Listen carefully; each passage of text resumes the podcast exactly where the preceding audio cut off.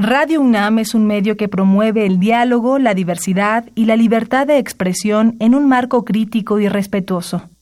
Los comentarios expresados a lo largo de su programación reflejan la opinión de quien los emite, mas no de la radiodifusora. Más salud. Radio UNAM y la Facultad de Medicina presentan Más saludable, más sexualidad, más mente, más veraz, más confiable, más UNAM www.massaludfacmed.unam.mx Coordinación de Comunicación Social.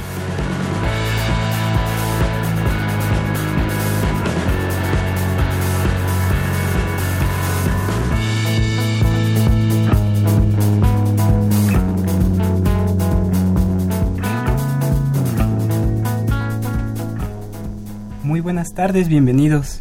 El día de hoy en la conducción yo soy el doctor Rolando Alanís y el tema que abordaremos el día de hoy es muy interesante. Vamos a hablar sobre qué es la clínica del viajero de la Facultad de Medicina de la UNAM y para ello se encuentra con nosotros el doctor Jorge Baruch Díaz Ramírez. Él es médico cirujano por la Facultad de Medicina de la UNAM, tiene un posgrado en políticas de la salud global y epidemiología y actualmente él es el jefe y encargado de la clínica del viajero de la Facultad de Medicina. Buenas tardes, doctor, ¿cómo está? Buenas tardes, muy bien, muchas gracias por la invitación. Gracias a usted por acompañarnos. También, si me permite, dar sus teléfonos de su consultorio por si a alguien le interesan. Eh, en la terminal 2 el teléfono es 43 13 01 90 y de Ciudad Universitaria el 56 23 2300, ¿no? Con la extensión de 41 62 4. También lo pueden contactar vía este, virtual en clínicadelviajero.com.mx. La página está muy bien organizada, muy, muy ilustrativa y con una información bastante clara para los que quieran y se interesen en el tema. Y antes de irnos de lleno, les recordamos que nos pueden marcar aquí a la cabina. El teléfono es 55 36 89 89, que cuenta con dos líneas.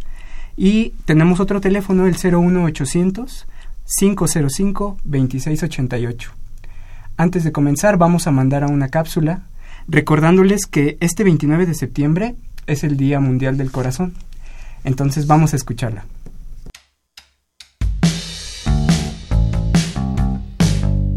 Día Mundial del Corazón 2018. Cada año mueren 17.5 millones de personas a causa de enfermedades cardiovasculares, lo cual incluye las enfermedades cerebrovasculares y cardiopatías. Hoy en día, las enfermedades cardiovasculares son la primera causa de muerte en todo el mundo y se estima que la cifra ascenderá a 23 millones en el año 2030.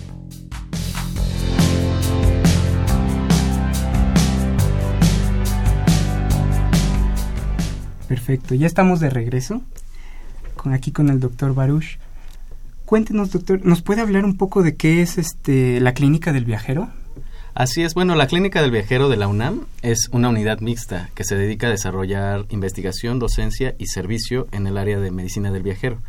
Es decir, nosotros nos enfocamos a prevenir y reducir los riesgos de salud relacionados con los viajes internacionales, tanto los mexicanos que viajan hacia el extranjero como los extranjeros que vienen hacia nuestro país. Eh, contamos con dos sedes, eh, una en la Terminal 2 del Aeropuerto Internacional de la Ciudad de México y otro en Ciudad Universitaria. Y ahí es donde nosotros damos atención a todo el público. Generalmente eh, nosotros contamos con vacunas eh, específicas para los viajeros internacionales, tanto los que las requieren de manera obligatoria, como la fiebre amarilla, como el sarampión, como influenza, como meningococo, como aquellas otras vacunas que a veces son eh, recomendadas pero no obligatorias. También contamos con medicamentos contra la malaria, por ejemplo, que no se encuentran de manera común en nuestra población y eh, contamos con protocolos de atención especiales para viajeros o poblaciones de viajeros eh, en grupos, ¿no? Por ejemplo, eh, nos dedicamos a atender la, la, la, salud de los viajeros de movilidad, estudiantes de movilidad que van hacia el extranjero o estudiantes que vienen del extranjero a rotar en las diferentes universidades del país Y también, por ejemplo, nos eh, dedicamos a ver la salud de los viajeros en las terminales 1 y 2, sobre todo en aquellas eh, poblaciones con riesgo cardiovascular. Eh, por, sabemos que nuestra población padece enfermedades importantes que afectan al corazón, como la diabetes, la hipertensión, las mismas varices en, en, mujeres, sobre todo, embarazo, en fin. Y eh, también nos dedicamos a, darle seguimiento a aquellas poblaciones viajeras que se encuentran en el extranjero, eh, mexicanos, y que padecen por la misma causa de estar viajando por otro motivo que no es placer convencional y por grandes periodos de tiempo padecen enfermedades de salud mental, por ejemplo. Ansiedad, depresión, el choque cultural es un factor importante para desarrollar este tipo de, pues, de síntomas o de trastornos. Oh, ya veo, es algo más, más global, más incorporativo. ¿Qué tan nuevo es esto de la medicina del viajero? Porque me parece que es reciente, ¿no? ¿O ya tiene pues en general la medicina del viajero se ha desarrollado a lo largo de los siglos eh, a través de la movilidad y la migración de poblaciones. en un inicio eh, teníamos la parte de colonización, entonces mucha de la medicina del viajero se enfocó a reducir las enfermedades tropicales nuevas y emergentes que iban saliendo conforme se iban colonizando África subsahariana, territorios en América, territorios en Asia. Posteriormente se da el boom de la globalización y entonces eh, se desarrolla después de la Segunda Guerra Mundial los viajes internacionales, los vuelos eh, transatlánticos, por ejemplo, eh, de manera comercial. ¿no? Entonces la globalización hace que una persona puede estar en menos de 24 horas en justo el punto contrario ¿no? del del globo terráqueo. Entonces, esto también conlleva este, no solamente transportarnos, sino transportar eh, enfermedades, virus, bacterias o vectores como mosquitos, eh, garrapatas o animales, ¿no? Que pueden portar estas enfermedades y en menos de 24 horas eh, tener casos de una enfermedad muy extraña, de, por ejemplo, desde China hasta México, ¿no? En menos de 12 horas puede estar aquí la gripe aviar, en fin, el sarampión de Europa, en este, la fiebre amarilla de África, en fin, tenemos una variedad inmensa de enfermedades eh, prevenibles por vacunación o por otros métodos que precisamente eh, se han desarrollado estas medidas de, salud eh, preventivas a partir de la globalización. Desde 1990 en, en México y en general en, varias partes del mundo se conformó una sociedad internacional de medicina del viajero y se empezaron a desarrollar, a instalar clínicas del viajero en todo el mundo. La clínica del viajero de la UNAM, que es un servicio, es el primer servicio integral especializado en medicina del viajero en México, eh, se inauguró en 2011 entonces, eh, no tiene más de ocho años o más de siete años este, activo, ¿no? Y, en funcionamiento. Perfecto. Y es muy interesante. Bueno, eh, platicábamos hace ratito fuera del aire que yo estuve presente en una conferencia de prensa que dio usted sobre, junto con la jefa del Departamento de Salud Pública de la UNAM, sobre el brote de sarampión, que más adelante vamos a hablar de esto, ¿no? Entonces, uno se queda con la idea de que medicina del viajero se limita a vacunas, pero, pero no, también ve ámbitos de salud mental, temas cardiovasculares, etcétera, ¿no? Esto es muy, muy interesante. Y hablando sobre esto de vacunas, ¿nos podría contar con el itinerario que tenemos de preguntas qué es, qué es una vacuna? Bueno, una vacuna, de acuerdo a la definición de la Organización Mundial de la Salud es cualquier sustancia, eh, eh, digamos, producida eh, a través de, de, la ciencia, de tecnologías biomédicas, em, que van a estimular el sistema inmunológico para crear anticuerpos y generar protección contra una enfermedad o un padecimiento determinado. Entonces, a grandes rasgos, la vacuna eh, pues puede ser cualquier sustancia que nos brinde o nos estimule a, desarrollar anticuerpos contra una enfermedad. Ya pues, ya sea infecciosa o crónica, ¿no? Como eh, ahora estamos viendo las nuevas vacunas contra cánceres diferentes.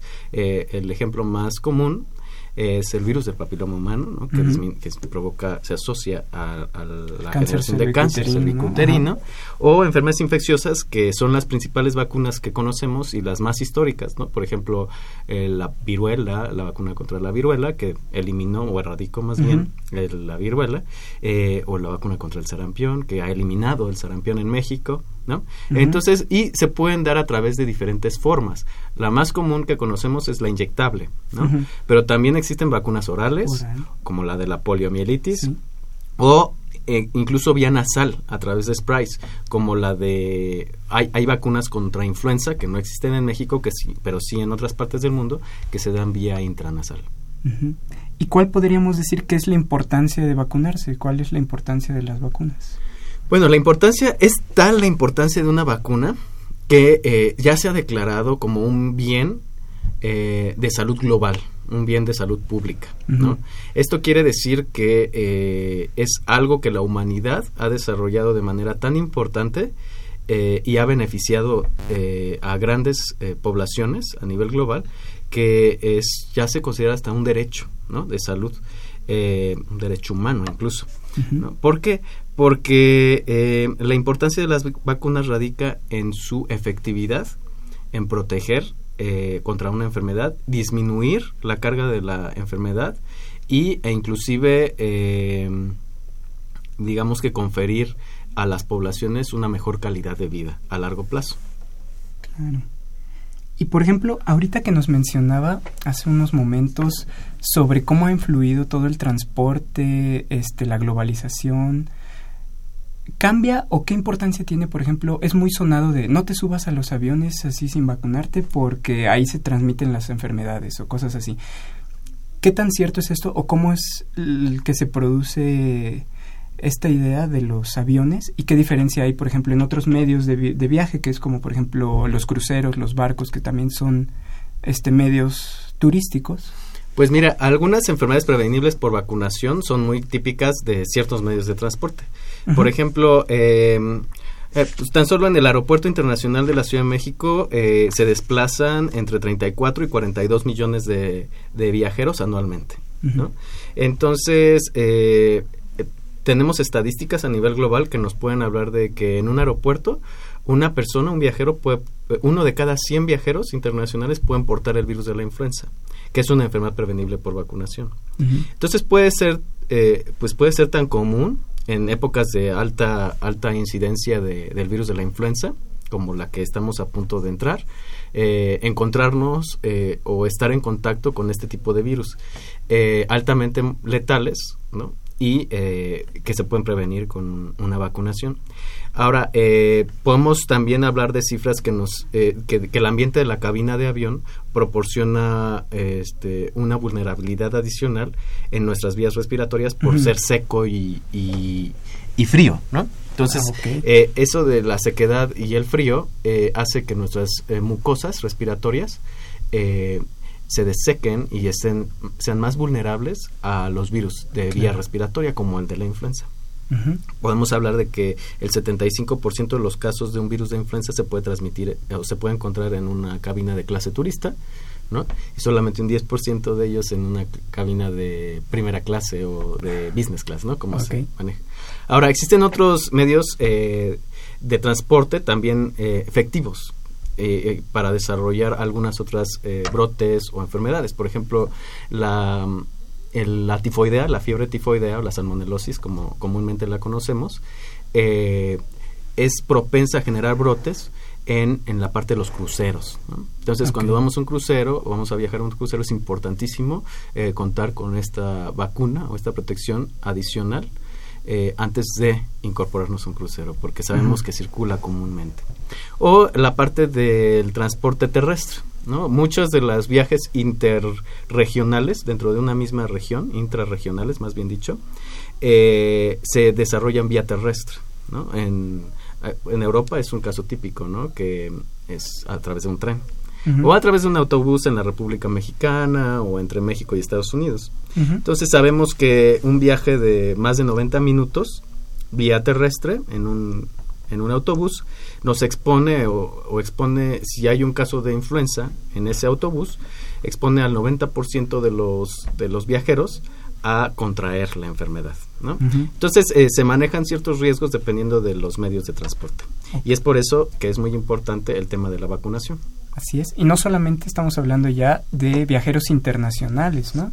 También viajeros que viajan, viajeros dentro de la misma nación de México también atienden a, esta, a estos pacientes.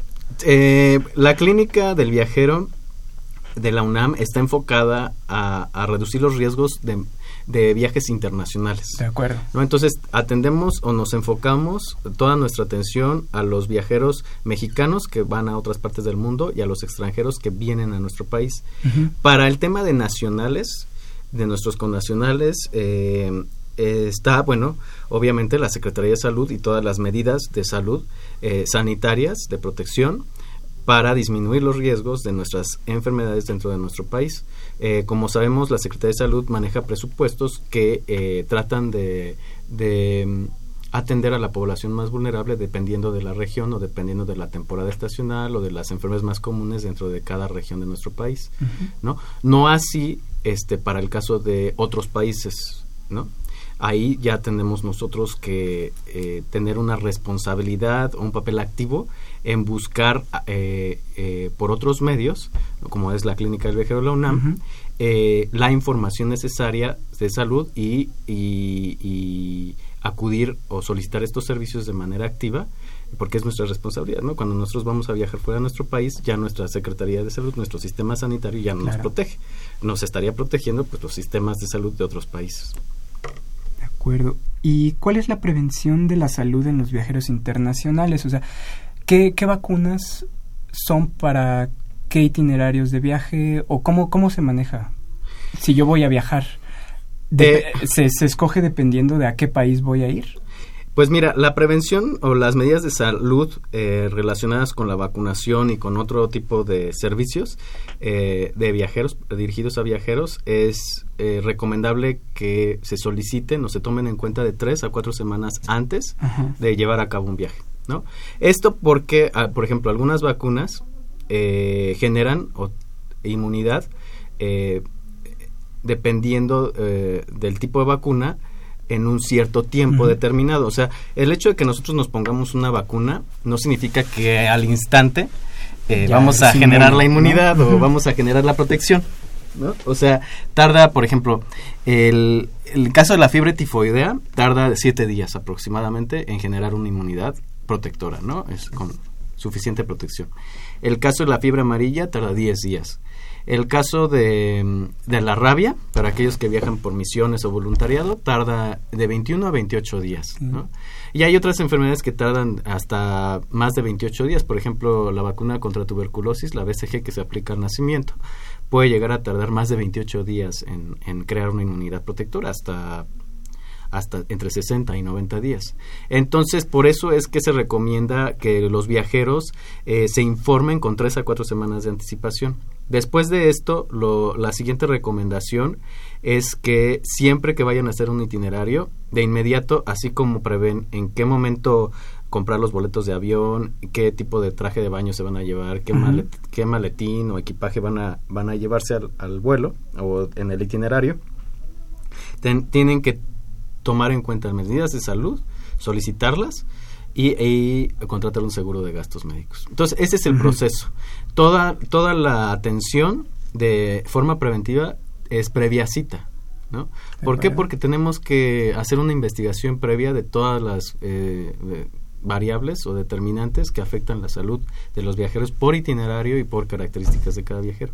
Entonces sí necesitamos previa cita para ir preparando la consulta y en cuanto se dé la atención ya sepamos de acuerdo a su itinerario qué riesgos de salud existen, eh, qué enfermedades hay que prever, eh, si alguien viaja con diabetes, con hipertensión, con eh, asma, con enfermedad pulmonar obstructiva, pues hay otras cosas adicionales que tomar en cuenta, ¿no?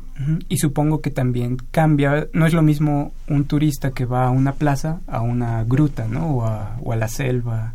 Sí, o ¿También se toma en cuenta? Ajá, eh, el motivo de viaje y las actividades durante el viaje, incluso hasta la experiencia de viajar, se toma en cuenta. O sea, eh, sabemos que un viajero con un motivo de visita a familia y amigos es seis veces más vulnerable en cuanto a salud que un viajero normal.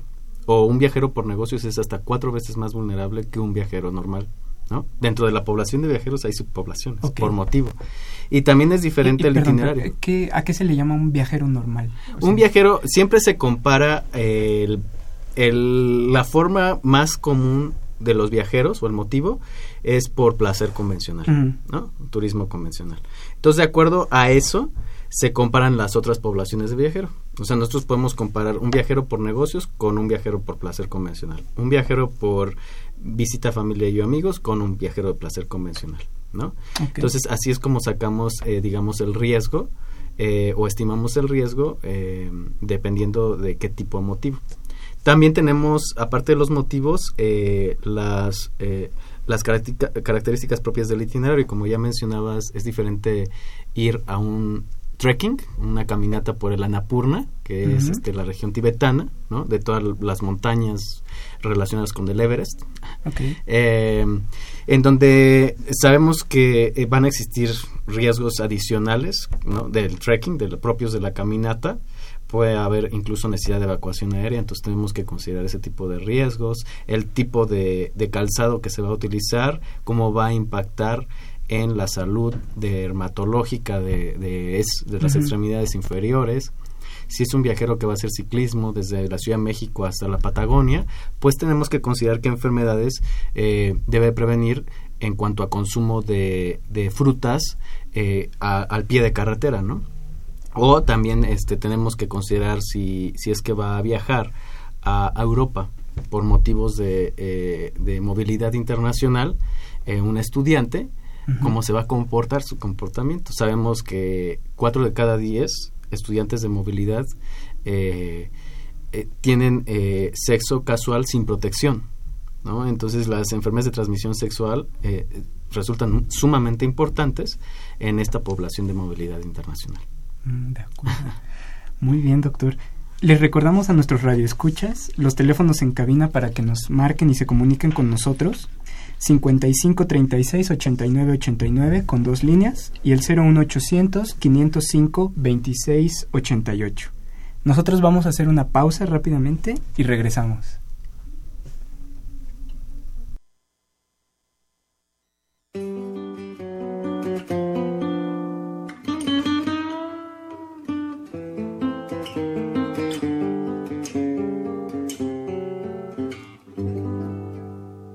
Yeux qui font baisser les miens, un rire qui se perd sur sa bouche. Voilà le portrait sans retouche de l'homme auquel j'appartiens. Quand il me prend dans ses bras, qu'il me parle tout bas, je vois la vie en rose.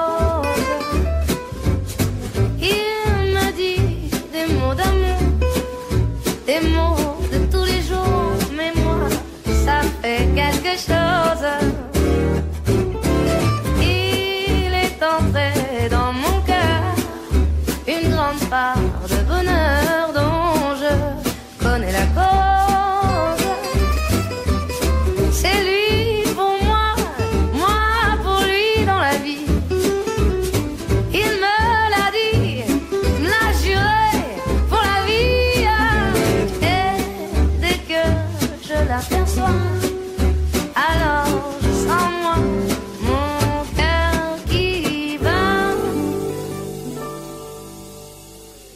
Des nuits d'amour à plus finir, un grand bonheur qui prend sa place. Des ennuis, des chagrins s'effacent. Heureux, heureux à en mourir. Quand il me prend dans ses bras, il me parle tout bas. Je vois la vie en rose. Bueno, seguimos con nuestro tema de la clínica del viajero y vamos a hablar, si les parece bien, un poquito sobre vacunas. ¿Podríamos este, mencionar, doctor, un poco sobre qué porcentaje de protección o efectividad nos da una vacuna generalmente? Pues sí, existen dos grandes grupos de vacunas antes de hablar ¿De de, la protección eh, que, y que tienen mucha relación con la protección que brindan. El primer grupo es las vacunas que están hechas de virus vivos atenuados. Esto quiere decir que un virus le- lo modifican, pero no tanto, no al grado de que pierda su efectividad como este como Así un como agente causal Ajá. ajá, de alguna enfermedad. Sin embargo, está bastante bien atenuado para no causar toda la enfermedad. Ajá. Entonces, este tipo de eh, y la otra, el otro tipo de vacunas eh, son las pues las, las vacunas que están hechos con virus fraccionados, virus muertos o con ingeniería genética, ¿no?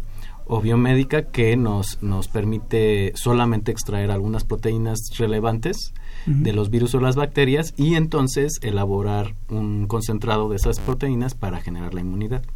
Entonces, si la vacuna más efectiva es aquella que está hecha con virus vivos atenuados, ¿no? ¿Por qué? Porque esta va a simular bastante bien al, al agente causal Claro. y entonces eso va a permitir que la inmunidad eh, se genere por un gran plazo, un tiempo muy prolongado de protección, ¿no? Eh, y altamente eh, protectora, ¿no? Entonces, una cosa es la duración de la protección y otra cosa es qué tan bien nos protege eh, durante todo el tiempo. Entonces, eh, las de virus vivos atenuados nos confieren un- una gran durabilidad, casi de por vida, podríamos decirlo, y durante todo el tiempo los niveles de protección son muy elevados, por arriba del 98%. Este tipo de vacunas son el caso del sarampión, de la, de la varicela, de la fiebre amarilla, por ejemplo, esos están hechos con virus vivos atenuados, o de la poliomielitis. Exacto. Y también aclarar que no cualquiera es candidato a tener Ajá. una dosis de estas vacunas Ah, sí. atenuadas, ¿no? Así es, no cualquier, ah, bueno, existen también este algunas excepciones a la hora de aplicar este tipo de vacunas, porque como bien lo decimos, los virus vivos atenuados pueden causar la enfermedad o algún efecto adverso grave. Entonces, eh, eh, por ejemplo, pacientes con VIH, eh, con supresión inmunológica, ¿no? con disminución de su sistema inmune, como las embarazadas, o como pacientes que están tomando eh, fármacos contra el cáncer, ¿no? O, están tomando Pues- algún tratamiento de radioterapia o este los artritis, las los personas reumatológicas con artritis reumatoide, por ejemplo, que están tomando medicamentos con esteroides que disminuyen la protección inmunológica, pues hay que tener ciertos cuidados. Ahora existen los otro tipo de vacunas que no pueden provocar la enfermedad y que son sumamente eh, eh, eh, efectivas. ¿no? Por ejemplo, está el caso de la influenza, que la influenza está hecha con virus muertos y fraccionados, entonces no puede provocar la enfermedad. Está, el, por ejemplo, el caso de la hepatitis B, la vacuna contra la hepatitis B, que es una vacuna que está hecha a través de conjugar ciertas proteínas entonces tampoco puede provocar la enfermedad. O están otro tipo de, de vacunas eh, quiméricas, se les dice, ¿no? que están hechas con, con virus, pero eh, con partes de virus otra y otra parte de otros virus, ¿no? entonces se mezclan y entonces se forma una vacuna como quimérica o mezclada. Entonces, eh, este tre- estos tres tipos de tecnologías nos permiten generar vacunas altamente efectivas, similares, pero no suficientemente eh, eficientes como las de virus vivos atenuados y seguras, ¿no? Más seguras. Entonces, eh, este tipo de vacunas se les puede aplicar casi a toda la población, independientemente de su estado inmunológico. Es el, caso también de la tifoidea, el caso de, de el neumococo, el virus del papiloma humano, en fin, tenemos muchos ejemplos. Entonces, eh, estamos ahora para responder eh, el, un ejemplo de virus vivos atenuados es el virus de la fiebre amarilla, el- la vacuna contra la fiebre amarilla, en el caso de los viajeros, ¿no? Eh, esto, esta vacuna en un periodo de 10 días alcanza una, protección por arriba del 98% y casi de por vida, ¿no? La protección. Eh, con una sola dosis. Está el caso eh, de una vacuna que no está hecha de virus vivos, como la de hepatitis B, que requiere tres dosis para alcanzar una inmunidad por arriba del 92% de protección, eh, con tres dosis, ¿no? De por vida, ¿no? Entonces, eh, y obviamente la, la protección va disminuyendo conforme pasa el tiempo, pero pero es suficiente para el caso de, de los viajeros o de los mexicanos que viven en nuestro país. Perfecto.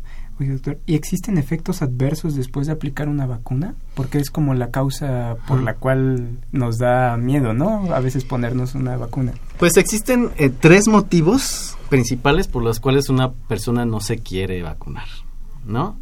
Esto es, la primera es por eh, miedo a los efectos, la segunda es por desinformación o desconocimiento que se debe de vacunar y la tercera es por miedo a las agujas, ¿no? O a Sí. las inyecciones. Entonces, estas son las tres causas principales. Eh, de estas tres, eh, la desinformación o, o el desconocimiento, eh, pues se tiene que combatir a través de las estrategias, las alianzas estratégicas entre la, los profesionales de la salud y los medios de comunicación, la segunda es esta parte de, del miedo, del miedo a, a- a los efectos adversos. Eh, entonces, la población debe de saber que las vacunas son seguras, 100%. Ajá. Eh, una vacuna ha pasado por muchas fases de prueba en donde nos aseguran que eh, los efectos adversos van a ser mínimos comparados con, contra los beneficios. Entonces, eh, generalmente cualquier vacuna de 10 que se le aplican, eh, uno, bueno, cuatro pueden tener fiebre mayor a 38 grados o dolor de cabeza. Y uno de cada 10 puede tener malestar general, dolor muscular generalizado, eh, náusea, diarrea o vómito, ¿no? Entonces, básicamente, si nos fijamos, eh, pues si uno se vacuna contra el sarampión, es mucho más eh, el, el riesgo, o sea, es mínimo el riesgo de presentar efectos adversos comparado con el beneficio que te va a dar la vacunación. O sea, si uno viaja a Italia, por ejemplo, donde hay una concentración alta de casos de sarampión, eh, y viaja sin vacunarse, pues puede adquirir la enfermedad y morir. ¿no? Sí, claro. En cambio, si uno se vacuna, pues nada más 4 de cada 10 pueden tener fiebre. Sí. Entonces, el riesgo-beneficio es este, eh, evidente, ¿no? Sí, en una balanza de pros y contras. Ajá, en una balanza de pros y contras, ¿no? sale ganando siempre la vacunación. Claro. Ya tenemos preguntas. Este, la señora Ana María Castro nos pregunta, ¿qué opina doctor de la nueva moda de no vacunar a los niños? Eh, pues fíjate que ese tema es, es muy lamentable. Sí. Es muy lamentable y no debería de ser moda. De hecho, no es moda. No es moda porque eh, la gran ma- una pues de la población global, la gran mayoría no cree en, en esos mitos, ¿no? De no vacunar a la población o de desincentivar el uso de las vacunas, ¿no? Entonces no es una moda ni una tendencia. La tendencia y la moda es vacunarse. Esa es la moda que hemos impuesto todos los profesionales de la salud y toda la humanidad durante los últimos 50 años. Entonces, existen algunas eh, creencias, por así decirlo, eh, eh, en donde eh, ex- eh, grupos eh, contrarios a la vacunación eh, pues difunden mensajes eh, basados precisamente en creencias y sin ningún sustento científico en donde mencionan que pues pueden hacer más daño que bien o algunos componentes de las vacunas pueden hacer o, o generar algunos efectos adversos graves que pudieran desencadenar eh, alteraciones en la salud a lo largo de toda la vida, ¿no? Pero si nos ponemos a, analizarlo más eh, detalladamente o a profundidad, eh, en general, a lo largo de la historia eh, se han podido erradicar o eliminar muchas enfermedades que han afectado a la humanidad por décadas de manera efectiva con la vacunación. Y gracias a ello, eh, enfermedades como el sarampión, como la tosferina, como la misma viruela, que generaba pandemias a lo largo del mundo, incluso la viruela llegó a exterminar prácticamente a la mitad de la población en un determinado tiempo mundial, ¿no? Se pudieron contener y erradicar, ¿no? Entonces, eh, pues desde esos entonces que se ha demostrado la efectividad de las vacunas y la seguridad, eh, se ha vuelto tendencia y moda vacunarse, eh, tanto de niños como de adultos. Sí. ¿Y, y cuál cree o, cuál podría haber sido la génesis de esta creencia? Y creo que aquí podríamos introducir al tío Mersal. ¿no? ¿Nos podría hablar un poquito de, de esto? ¿Cómo fue que surgió esta idea de relacionar, por ejemplo, la vacuna con el autismo, que también fue sonado en algún tiempo, ¿no? Me parece que en, en el 88, o algo Así así, es. pero usted sabrá más. Eh, sí, en efecto, eh, pues todo este, digo, estas creencias eh, contrarias al- a la idea de vacunación y a la acción de vacunar a la población eh, eh, general eh, han surgido desde siempre. O sea, siempre es importante eh, respetar la diversidad de los pensamientos, ¿no? En todo el mundo. Y con ello, pues las creencias de, de no vacunar han, han, este, han también eh, perdurado a lo largo de la, de la historia de la humanidad. Sin embargo, eh, en 1988 eh, Ajá. hubo un parteaguas, ya que un científico eh, publicó en una revista muy prestigiosa a nivel internacional eh, del tipo médico, pues que eh, podría existir cierta probabilidad, ¿eh? o sugirió una probabilidad de asociación entre eh, la vacuna triple viral, que contiene este Sarampión, sarampión, rubiola y parotiditis. parotiditis, Ajá. que son las paperas, ¿no? Y la asociación con tiomersal y algunas, eh, eh, digamos, casos aislados de autismo, ¿no? Entonces, eh, en los años posteriores, este investigador, eh, eh, digamos, aceptó que había sido un error publicar eh, y, y dar datos sin sustento científico y de hecho se retiró la publicación y él ofreció una disculpa pública, ¿no? Por porque pues en efecto ese parteaguas eh, creó una tendencia, sobre todo en Alemania y que se, de- luego se diseminó en toda Europa, de no vacunar a los niños y sobre todo no vacunarlos contra el sarampión. ¿no? Entonces, por una creencia de una posible asociación entre las, los componentes de una vacuna como el tiomersal y la presencia de, de autismo, ¿no? Que después en muchos estudios se ha desmen- desmentido, se ha, eh, se ha recabado evidencia científica que ha comprobado que no existe cierta asociación, ¿no? Y que son casos aislados de manera azarosa. Pero eso eh, ha hecho que en, la- en las últimas dos décadas eh, y sobre todo en, de, a partir de 2008 se desatara una epidemia. ¿no? A- en toda la región europea, ¿no? Que ha hecho que resurja el sarampión como una enfermedad importante en, en esta región y ha causado miles, miles de muertes. Eh, eh, sobre todo Francia, Ucrania, Italia, Rumania, Grecia son los países más afectados en, en este tipo de, de creencias eh, contra la vacunación o la desincentivación de la vacunación oportuna. ¿no? Y ha cobrado la vida de miles de, de niños ¿no? a lo largo del continente, cosa que ya no se veía. Eh, ellos estaban ya más preocupados por otros temas de- que no se pueden prevenir, ¿no? O no es tan fácil prevenirlos como la diabetes, los infartos, en fin, que el tema del sarampión. Pero precisamente por este desconocimiento, mala información de la, de la población general se, eh, y el parteaguas de, de la publicación es que se ha trasminado eh, esta, esta tendencia a, va- a vacunarse en esta región del mundo. ¿no? Sí, y hasta dónde llegó, qué Y hasta dónde llegó tuvo, ¿no? que ya nosotros como país hemos tenido por lo menos en este año ya cuatro casos importados desde precisamente Europa de sarampión. Afortunadamente en México eh, la tendencia es la vacunación, a, a- a favor de la vacunación. Eh, la población mexicana eh, cree en nuestras instituciones de salud y la- nuestras instituciones de salud eh, se basan 100% en evidencia científica confiable eh, que aportan los académicos y los científicos de nuestro país y de todo el mundo y basándose en eso pues norman las políticas de salud. Entonces, afortunadamente en nuestro país el caso del sarampión y el caso de otras eh, enfermedades prevenibles por vacunación ha tenido un éxito rotundo en, en disminuir y eliminar enfermedades que, que se pueden eh, considerar con una alta letalidad y, y- y- y que pueden afectar a la calidad de vida de nuestra población. Tal es el, el- el éxito que ha tenido y la tendencia de la vacunación, a favor de la vacunación, que las campañas nacionales de vacunación pues tienen un impacto pues incalculable en cuanto a costos y benéfico para toda la población. Y y tal es el, el, el éxito que estos casos importados de sarampión no se han diseminado, sino se han contenido gracias al alto porcentaje de vacunación en todo nuestro país. Y respe- respecto a eso, eh, me parece que México está muy bien en cobertura de vacuna respecto a otros países, ¿no es así?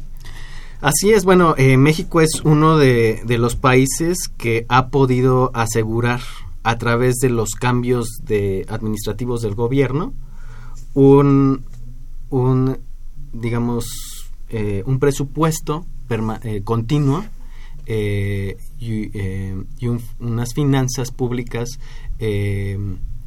suficientes para mantener los, las campañas nacionales de vacunación y los esquemas nacionales de vacunación en un, niveles óptimos tanto de abasto de vacunas a nivel nacional como de aplicación eh, de estas vacunas a la población. ¿no? Entonces, y México se ha caracterizado por eso, por mantener a lo largo de las décadas, independientemente de los cambios de poder, de los cambios eh, de administración eh, en, en cuanto al gobierno, eh, constantes siempre sus campañas nacionales de vacunación ¿no? y sus campañas informativas a la población.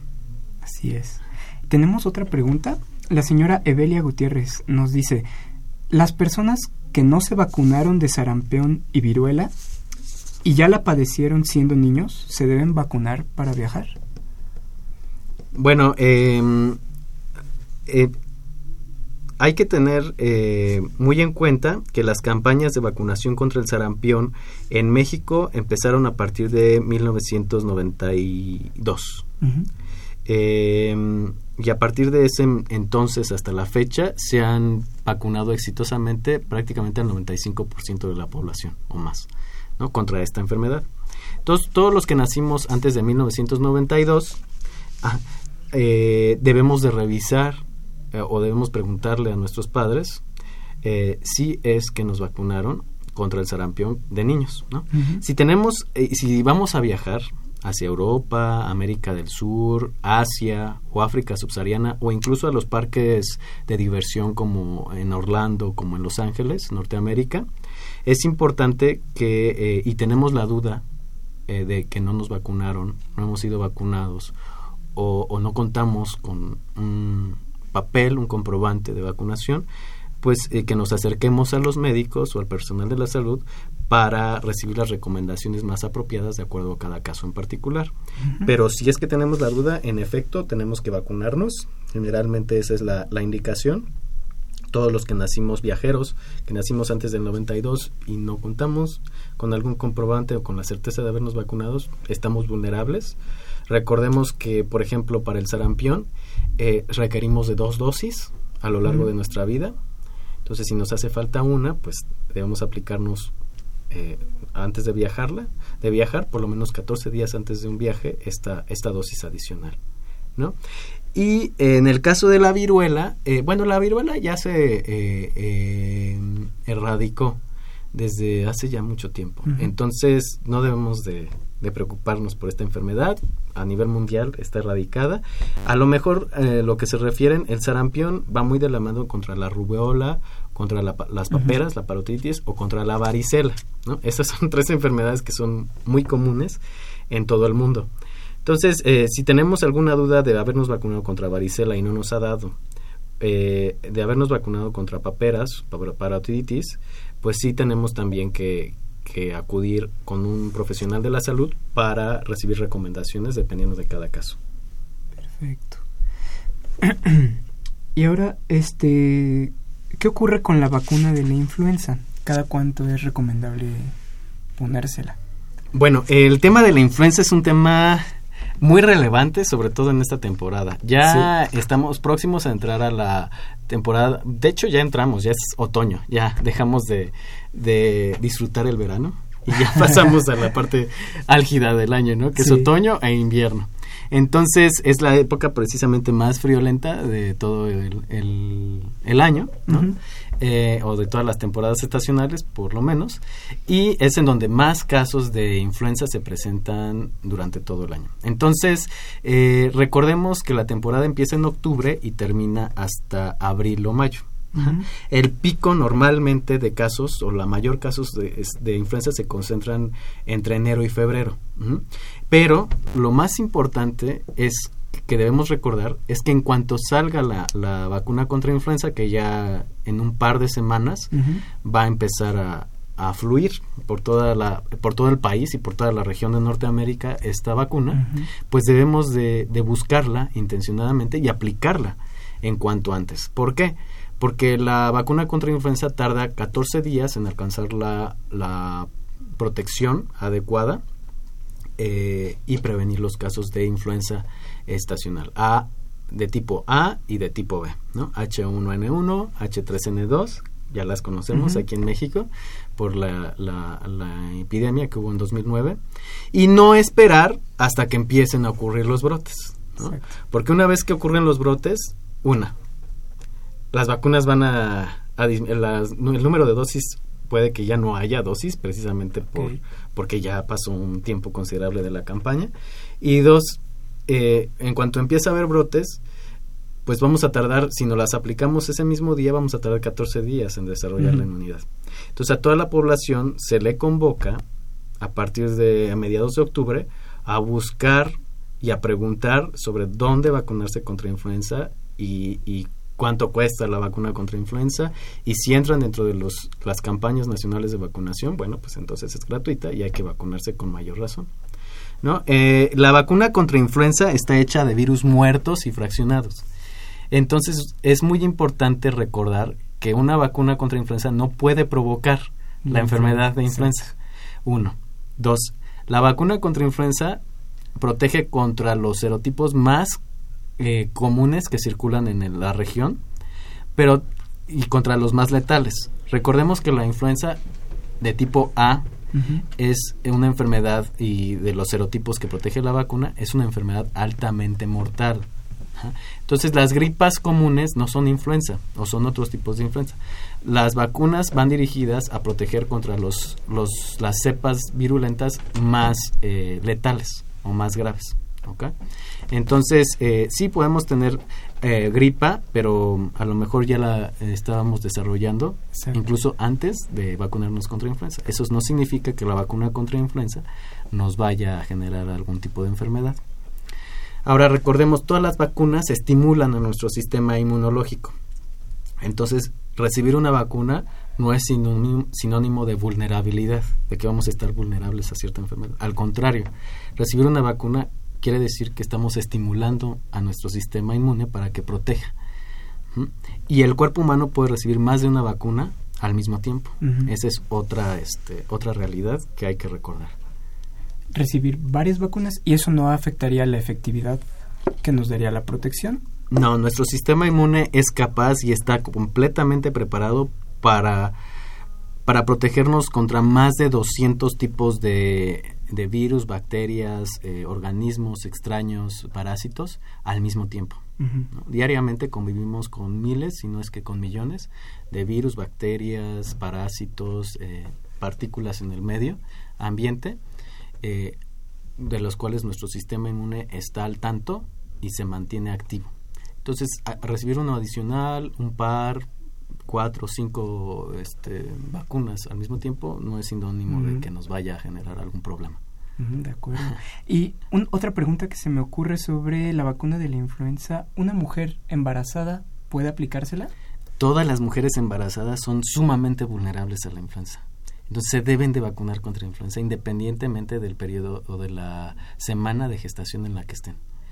Eh, eh, existen poblaciones susceptibles y que se comienzan a morir en una, en una epidemia de influenza. Y las embarazadas son unas de ellas.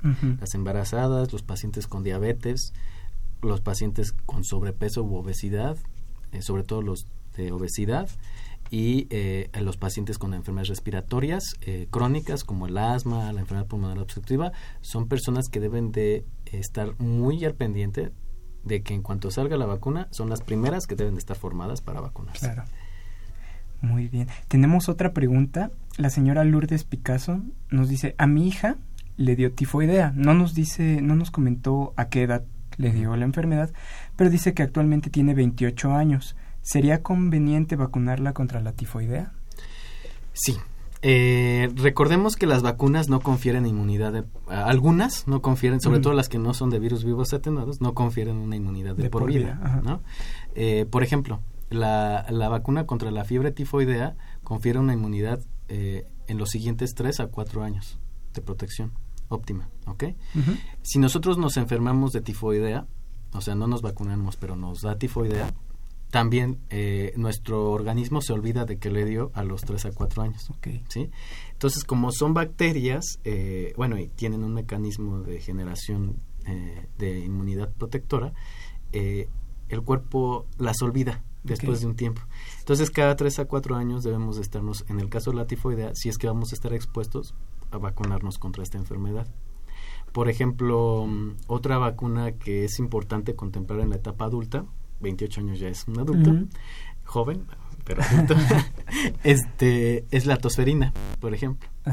La tosferina es una enfermedad que afecta generalmente a los niños, pero los portadores o las personas que adquieren la bacteria y pueden transmitirla sin presentar síntomas o la enfermedad son los adultos jóvenes o los adultos mayores. Entonces nosotros debemos de cuidar a nuestros a nuestros niños eh, vacunándonos cada 10 años contra la tosferina. Entonces, si se fijan, este, o cada año, en el caso de influenza, ¿no? Porque nuestra inmunidad, o nuestra, sí, nuestra inmunidad protectora, eh, disminuye después de los 7 a 8 meses de haber recibido la dosis. De acuerdo. Entonces, por eso es que se tiene que aplicar cada año. Aparte de que cada año eh, se modifica la combinación de esta vacuna, porque precisamente se conforma o- y se produce es, eh, con las cepas más letales que están circulando en esa temporada. No, Hay otras vacunas que también deben de recibir refuerzos, por ejemplo, eh, la vacuna contra la- el tétanos o la difteria, también se tienen que aplicar unos refuerzos cada 10 años. ¿no? Cuando ya nos cortamos o nos lastimamos con un fierro, eh, recordar que tenemos que ap- aplicarnos la vacuna. Tiene que ser cada 10 años, independientemente si nos cortamos o nos lastimamos con algún fierro. ¿Sí? De acuerdo. Nos están llegando muchas preguntas, eso nos da mucho gusto. Ah, muy bien. También tenemos una pregunta de Joali Aguilar. Ajá. Eh, nos dice, mi hija tiene cuatro años y la atiendo con, home- con homeopatía y el doctor homeópata dice que no la vacune. ¿Esto es correcto? Eh, no, no es correcto. Eh, hay que estar muy al pendientes de qué especialistas o qué expertos en el tema pueden eh, recomendar o no recomendar la vacunación. Eh, los profesionales de la salud no somos expertos en todos los temas. ¿ok? Eh, y los homeópatas pues no son una excepción, ¿no? O los quiroprácticos no son una excepción, o los eh, ortopedistas no somos la excepción, o los cirujanos plásticos no son una excepción, ¿no? Cada quien tiene su rama de especialidad o su grado o su campo de expertise. Entonces, eh, yo recomendaría a la población eh, buscar la información y obtener la información de las fuentes más confiables. Eh, en este caso, eh, los más confiables para obtener la información son los infectólogos, los mismos pediatras en el caso de los niños, los médicos del viajero en el caso de los viajeros, ¿no? Eh, en el caso de las embarazadas, los ginecólogos, en el caso de los pacientes con cáncer, los, los eh, oncólogos, o en el caso de las personas con vías respiratorias, los, eh, los eh, Ah, los neumólogos. Sí. se me fue. Los neumólogos. Entonces, eh, dependiendo de, de, de cada caso Sí, particular, claro. tenemos que obtener la información más confiable con el experto en el tema. El homeópata es experto en homeopatía, pero no en inmunología ni en, en vacunas. ¿no? Para eso existen los infectólogos, para eso existimos los médicos del viajero, para eso existen, los pediatras. Eh, en este caso en particular están preguntando eh, una enfermedad en especial o nada más si se vacuna o no. No, solamente nos menciona que si se vacuna o no. Supongo que es en Independiente. general. Ajá. Sí, eh, recordemos que las vacunas son seguras y estimulan nuestro sistema inmune. inmune. Eh, nosotros somos humanos, entonces como humanos estamos siempre conviviendo con la sociedad. ¿no? Eso es, es parte de nuestra naturaleza, convivir con otros humanos. Entonces, el hecho de no vacunarnos nada más nos expone a nosotros y a otras personas a adquirir enfermedades que son altamente mortales.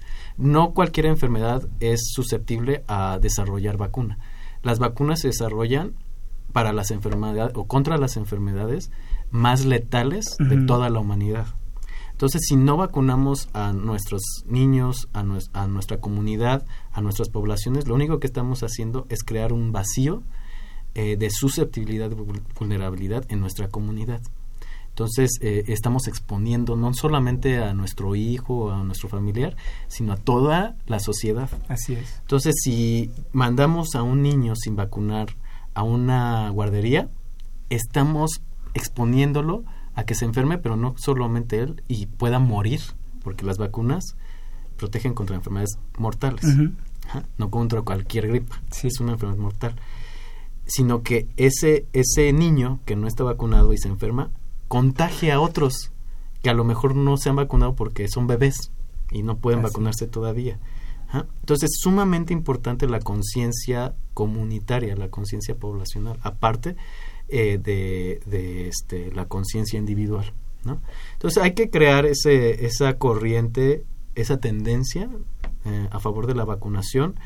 Nosotros eh, nos apoyamos siempre en la evidencia científica, en los expertos en el tema, y yo convocaría o recomendaría a toda la población que vacune a sus hijos y se vacune para protegernos.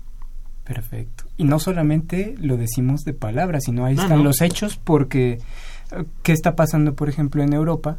Así es. Que se dejó de vacunar y una enfermedad que ya estaba controlada, controlada. ahora está matando a miles de niños al día. Eh, alrededor, eh, más o menos, eh, para dar un estimado, por ejemplo, en el caso del sarampión, si no se vacunan a los niños y a la población en general, y no se mantienen coberturas por arriba del 95% en la población, pues estamos exponiendo, pues, estamos hablando de que al, por minuto mueren alrededor de cuatro niños de sarampión en el mundo. Y es una enfermedad que se puede prevenir por una vacuna. Algo tan sencillo. ¿Cuántos casos de sarampión después de la vacunación se generan? Eh, uno por cada millón puede padecer la encefalitis, que es una causa de sarampión, eh, eh, una complicación, del sarampión. claro contra cuatro, de cada cuatro por minuto que se mueren contra esta enfermedad. Entonces hay que valorar el riesgo-beneficio. Y obviamente las vacunas eh, superan en mucho los beneficios contra los riesgos. Perfecto. Pues ya llegamos al final del programa, doctor, pero nos dio muchísimo gusto tenerlo aquí. Agradecemos muchísimo su participación. Le recordamos a nuestro público, estuvo con nosotros el doctor Jorge Baruch Díaz Ramírez. Yo soy el doctor Rolando Lanís en la conducción esta fue una coproducción de la Facultad de Medicina y Radio UNAM a nombre del doctor Germán Fajardo Dolci, director de la Facultad de Medicina, doctora Irene Durante Montiel, secretaria general, y licenciada Karen Corona Menes, coordinadora de comunicación social. Nos despedimos y agradecemos también al equipo que permite que se realice este programa. En los controles, Socorro Montes. En la producción, la licenciada Erika Alamilla Santos. Y en la coordinación, y en las voces de las cápsulas, Andrea Candy. Hasta luego y el siguiente jueves. Radio UNAM y la Facultad de Medicina presentaron Más Salud. Consulta nuestra revista www.massaludfacmed.unam.mx Coordinación de Comunicación Social. Más UNAM.